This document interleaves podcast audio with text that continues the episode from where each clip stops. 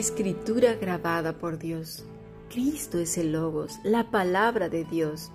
En las escrituras la tenemos plasmada, pero lamentablemente la torcemos o la ponemos de lado para escuchar de labios mentirosos lo que queremos escuchar y nos gusta además que nos digan lo que queremos escuchar.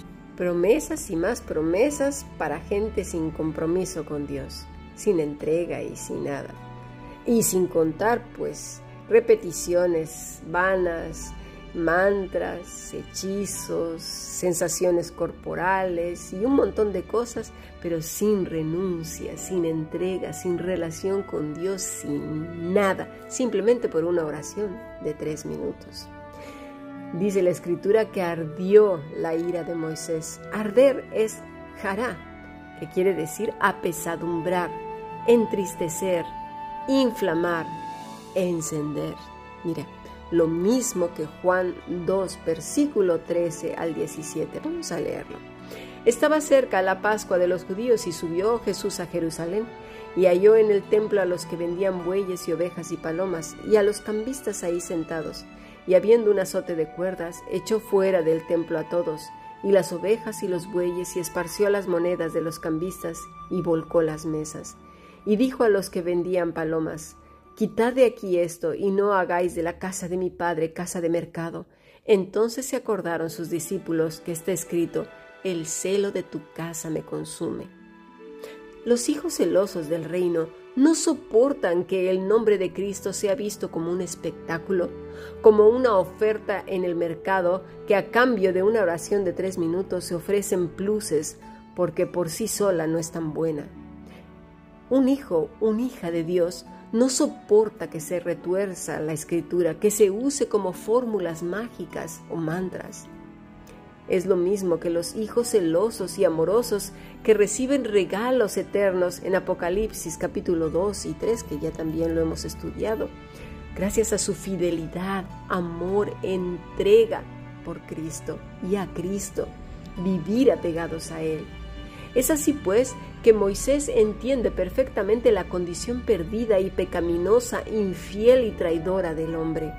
Y dice en Éxodo 34, 6, y pasando Jehová por delante de él, proclamó, Jehová, Jehová, fuerte, misericordioso y piadoso, tardo para la ira y grande en misericordia y verdad, que guarda misericordia millares y que perdona la iniquidad, la rebelión y el pecado, y que de ningún modo tendrá por inocente al malvado, que visita la iniquidad de los padres sobre los hijos y sobre los hijos de los hijos hasta la tercera y cuarta generación.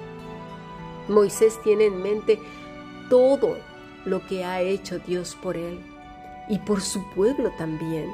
No olvida sus beneficios y maravillas, los tiene presentes en todo momento, justo para aquietar su mente y corazón cuando viene un contratiempo, un problema, un enemigo, un gigante. Jehová, Jehová, fuerte, nadie puede con él. El Todopoderoso, Dios fuerte, grande, fortaleza. Esta es la palabra para decir fuerte. Él. Luego dice misericordioso, rakhum, compasivo, misericordioso, clemente, compadecerse, piedad, amar.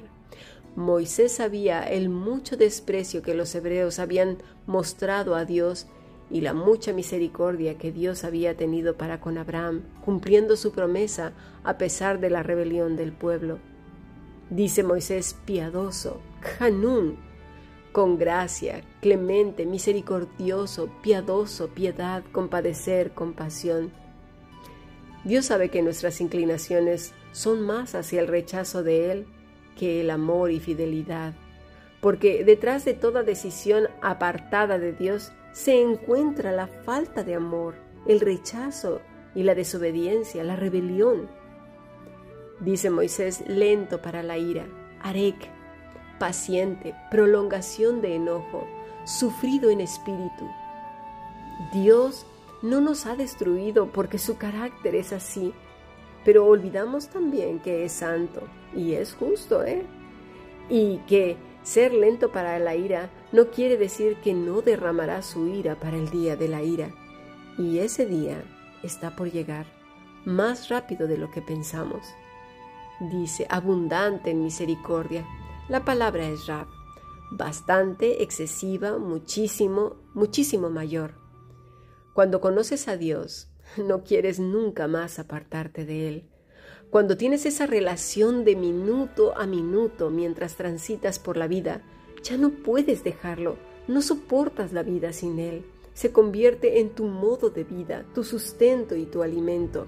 El religioso lo único que hace es relacionarse con Dios por momentos durante el día. El que es hijo, hija de Dios, es todo el día. Y no estoy hablando de posiciones de rodillas, con las manos al cielo, eh, rodando por el suelo o haciendo paripés. No, no, porque eso no lo vemos en la escritura. Dice que Enoch caminó con Dios que Noé era hombre justo, piadoso y, que caminaba con Dios. Es eso. De Job también se dice lo mismo, ¿no?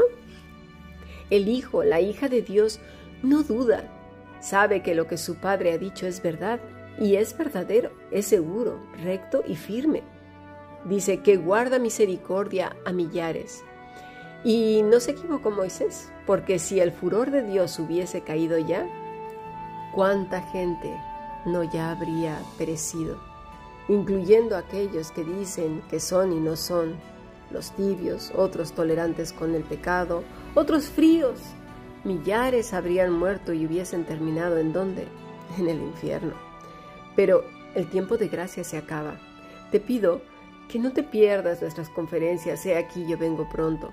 Nuestro deseo es que las vírgenes despierten, estén atentas, que no duerman, sino que velen, porque el Señor está viniendo y la gente parece que no quiere enterarse. Ahora veamos qué dice Miqueas 7:18. ¿Qué Dios como tú que perdona la maldad y olvida el pecado del remanente de su heredad? No retuvo para siempre su enojo porque se deleita en misericordia. Él volverá a tener misericordia de nosotros, sepultará nuestras iniquidades y echará en lo profundo del mar todos nuestros pecados. Yo pregunto, ¿lo dice como una frase hecha? No, para nada. Quien habla así habla porque lo sabe. Y si está en la escritura es porque el Espíritu Santo lo estaba controlando, llevando todo. Y cuando un hijo, una hija de Dios, que le conoce en todo el sentido de la palabra, a quien a Dios, sus labios hablan fruto de esa intimidad con su Padre. ¿Qué Dios como tú que perdona la maldad? Nasa, perdonar, quitar, sacar, arrancar, arrebatar, arrojar. Gracias a Dios porque no sucede como los expedientes en la tierra y en los corazones de los humanos, en los que más tarde o más temprano vuelven a pisar el presente. El Señor los arrebata, los arranca y los arroja, pero va más allá. Abón, iniquidad, perversidad, mal, maldad, actuar perversamente, torcer, trastornar. ¿Qué?